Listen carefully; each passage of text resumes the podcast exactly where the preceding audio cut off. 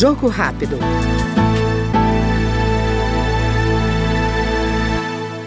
Coordenadora do grupo de trabalho que discute o suicídio e automutilação entre os jovens brasileiros, a deputada Lisiane Bayer, do Republicanos do Rio Grande do Sul, espera que o grupo tenha um relatório pronto nos próximos três meses. Entre os motivos apontados pela deputada para o aumento dos casos de suicídio e automutilação entre os jovens está o uso inadequado das redes sociais. Pretendemos aí no prazo de 90 dias concluir é, esse relatório é, que a deputada Jaqueline Cassol, nossa relatora, está produzindo e também, se houver necessidade, uma legislação que seja, na verdade, um apanhado de todas as legislações que tramitam na casa para a gente conseguir dar celeridade daquilo que o Brasil espera, do que a população, do que a sociedade espera de política que vem ao encontro dessa necessidade hoje que se vê tão carente na população brasileira. Esta foi no Jogo Rápido a deputada Lisiane Bayer, do Republicanos do Rio Grande do Sul.